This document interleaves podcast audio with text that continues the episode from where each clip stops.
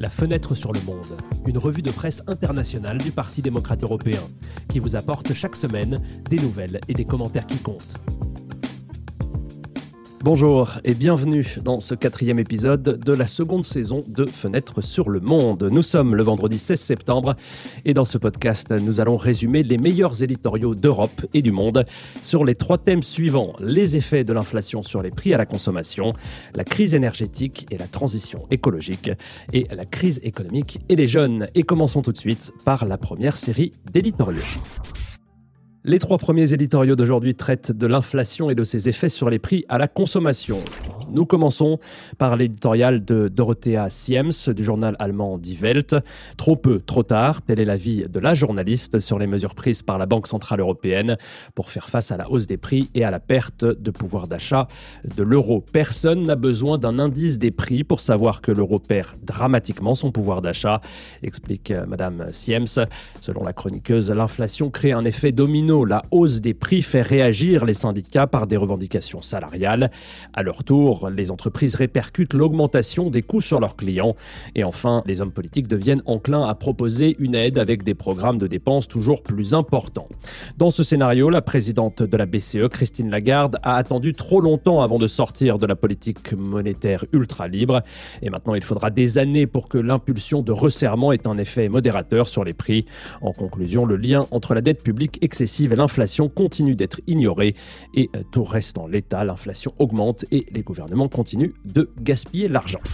La hausse des prix et les mesures de la BCE font également l'objet du prochain éditorial. Allons maintenant en Espagne, dans les pages du journal El País. L'économiste euh, Ramon Mateo Escobar est également critique envers la Banque Centrale Européenne, mais pour des raisons différentes. Selon l'économiste espagnol, la hausse des taux d'intérêt aura des effets sur l'économie réelle qui toucheront surtout les revenus les plus faibles. En présentant son idée, Escobar propose un parallèle avec un scénario de bulle immobilière. Comment doit-on procéder? En augmentant les taux d'intérêt pour rendre les financement bancaire plus coûteux et décourager les investisseurs immobiliers potentiels, ou en augmentant les taxes sur les transferts de propriété pour décourager les transactions spéculatives, demande le chroniqueur. Monsieur Escobar poursuit en expliquant que les deux mesures ont un effet très similaire sur le marché du logement, mais leurs conséquences seront très différentes pour l'économie dans son ensemble. Pour limiter les effets sur les revenus les plus faibles, l'économiste propose un pacte de revenus. Cela n'évitera peut-être pas la nécessité de prendre des décisions de politique monétaire explique l'éditorialiste. Mais en conclusion, cela pourrait en réduire les effets secondaires négatifs. Le dernier éditorial de la journée est consacré à l'inflation, mais plutôt l'accent sur les choix des consommateurs. Face à la hausse des prix, ils tentent de faire des économies et de limiter les dégâts de l'inflation sur leur porte-monnaie. C'est ce qu'écrit Emmanuel Combe, professeur à la Schema Business School dans le journal français Les Échos. Le professeur souligne que les marques à bas prix, qu'il s'agisse de biens de consommation ou de services, ont vu leurs bénéfices augmenter pendant l'été. Selon M. Combe, il existe plusieurs particularités principales qui caractérisent les produits et services à bas prix. Tout d'abord, l'absence de toutes les caractéristiques qui ne sont pas essentielles pour le client, comme les accessoires de voiture peuvent l'être. Dans ce cas, par exemple, les consommateurs préfèrent la sécurité et la fiabilité pour éviter les coûts de maintenance futurs. Outre un prix inférieur à celui de la concurrence, les produits à bas prix se caractérisent généralement par un processus de production standardisé qui permet une production de masse à faible coût pour le fabricant. Le low cost ne fait certainement pas rêver avec ses promesses minimalistes et parfois, comme dans le secteur aérien, ses pratiques sociales douteuses, explique M. Combe, qui conclut mais en période d'inflation, il a clairement un bel avenir auprès des consommateurs. Comme nous le savons, l'inflation est étroitement liée à la crise énergétique provoquée par la guerre en Ukraine. Et c'est précisément de la crise énergétique et de sa relation avec le changement climatique que traitent les trois prochains éditoriaux d'aujourd'hui limiter notre dépendance à l'égard des combustibles fossiles afin de faire face à la crise environnementale et d'approvisionnement en énergie est l'un des principaux objectifs de l'Union européenne. On peut alors être surpris de découvrir que c'est la propre législation de l'Union qui limite l'action des États. C'est ce que soulignent les chercheuses Isabelle Franck et Sophie Wingens dans leur éditorial publié dans le journal belge Le Soir. La législation à laquelle elles font référence dans l'éditorial est le traité sur la charte de l'énergie ou TC TCE. Ce traité restreint l'action des États car les tribunaux arbitraux du TCE sont au-dessus de la législation nationale, des droits de l'homme et d'autres traités internationaux tels que l'accord de Paris sur le climat. Cela crée une situation absurde, expliquent les chroniqueuses, dans laquelle un État souverain risque d'être contraint de se soumettre à la volonté d'entreprises individuelles, en l'occurrence des entreprises énergétiques. Créées dans les années 1990 pour garantir à l'Ouest l'accès à l'énergie après la chute du mur de Berlin, le TCE est un traité d'un autre temps, euh, incompatible avec l'urgence actuelle et les engagements internationaux tels que l'accord de Paris ou le Green Deal européen, peut-on lire dans l'éditorial. En outre, le TCE ne garantit pas la sécurité de l'approvisionnement énergétique, car les principaux pays fournisseurs d'énergie fossile de l'Union européenne ne sont pas liés par le TCE. Les moyens juridiques de désactiver le traité existent, concluent les chercheurs. Il ne manque plus que la volonté politique. Malgré les efforts de l'Europe pour développer l'utilisation des sources d'énergie nous restons dépendants du gaz russe. Et c'est précisément sur les problèmes d'approvisionnement en gaz russe que se concentre l'éditorial suivant, publié dans le journal britannique Financial Times. Avec la fermeture par le Kremlin du gazoduc Nord Stream 1, l'impasse énergétique entre la Russie et l'Europe atteint son paroxysme. Selon l'éditorial, M. Poutine espère que les pays européens s'avéreront moins capables de résister à la flambée des factures d'énergie en hiver et à d'éventuelles pénuries que la Russie de résister aux sanctions occidentales, ce qui réduirait leur soutien à Kiev. Il s'agit d'une bataille que l'Europe démocratique ne peut pas perdre, peut-on lire dans l'éditorial, qui souligne l'importance d'une approche collective au problème. La crise énergétique est étroitement liée à la transition écologique, car plus la demande de gaz reste élevée, plus la disponibilité de sources d'approvisionnement alternatives est limitée, plus l'inflation est élevée et plus les coûts économiques sont importants. En conclusion, les différentes propositions telles que le plafonnement du prix du gaz devront être combinées avec des efforts visant à renforcer les infrastructures énergétiques, à contribuer à l'équilibre entre l'offre et la demande et avec une coordination pour empêcher la thésaurisation de l'offre. La réaction de l'Union européenne à cette convergence de crise climatique, inflationniste et énergétique est également le sujet du prochain éditorial publié par le journal italien Corriere della Sera.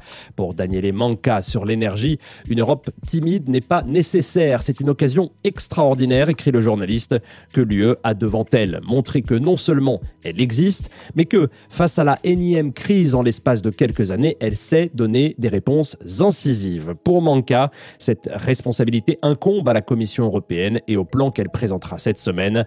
La voie que la Commission doit suivre doit être celle indiquée par la demande des citoyens européens pour plus d'intégration entre les pays contre la prévalence des intérêts des États individuels. Ce qui est en jeu, c'est ce pragmatisme qui a caractérisé la naissance des premiers embryons d'Europe, conclut le chroniqueur, associé à une voie fondée sur une intégration croissante. Nous continuons à suivre euh, le fil qui a relié les sujets du jour, à savoir l'inflation causée par la crise énergétique, pour arriver au dernier sujet du jour, la crise économique. Si nous avons parlé précédemment des effets de l'inflation sur les prix, et donc directement sur les consommateurs individuels et les ménages, nous élargissons maintenant notre regard pour entendre des points de vue sur la sphère plus large de l'économie en général. Dans cette guerre économique, le gouvernement fédéral s'est trop longtemps concentré presque exclusivement sur les consommateurs. C'est l'avis d'Ulrich Schaffer, l'auteur de l'éditorial publié dans le journal allemand Süddeutsche Zeitung. Contrairement au déroulement de la guerre de terrain en cours en Ukraine, dans la guerre économique contre l'Occident, Poutine n'a pas reculé d'un pouce. Au contraire, ses forces avancent. En effet, l'augmentation des factures se fait déjà sentir, mettant en difficulté des milliers d'entreprises qui risquent désormais la faillite. Ou, pour éviter la faillite, elles seront obligées de licencier un nombre important d'employés. La crise énergétique ronge l'économie, affirme le journaliste allemand. Afin d'éviter le pire, l'économie a besoin d'un plan de sauvetage complet et rapide. Selon M. Schaffer, malgré les conséquences que pourrait avoir le fait de s'endetter davantage, cela reviendrait moins cher qu'une grave récession, au cours de laquelle les recettes fiscales s'effondreraient et les dépenses sociales augmenteraient massivement, comme dans le cadre de la crise du coronavirus. Il conclut qu'une réaction avec fracas est nécessaire. La crise économique touche tout le monde. Les jeunes sont l'une des catégories de la population qui a le plus souffert ces dernières années. L'éditorial suivant nous emmène en Italie, dans les pages du journal La Repubblica. Le journaliste Beniamino Pagliaro part de la campagne électorale actuelle en Italie pour parler de la jeunesse, de la politique et de la crise économique. Les jeunes semblent être les grands absents de la campagne électorale. Il ne semble pas y avoir de référence explicite à ce que le pays devrait devenir dans les prochaines décennies et à la façon dont les Italiens qui ont aujourd'hui 20, 30 ou 40 40 ans y vivront.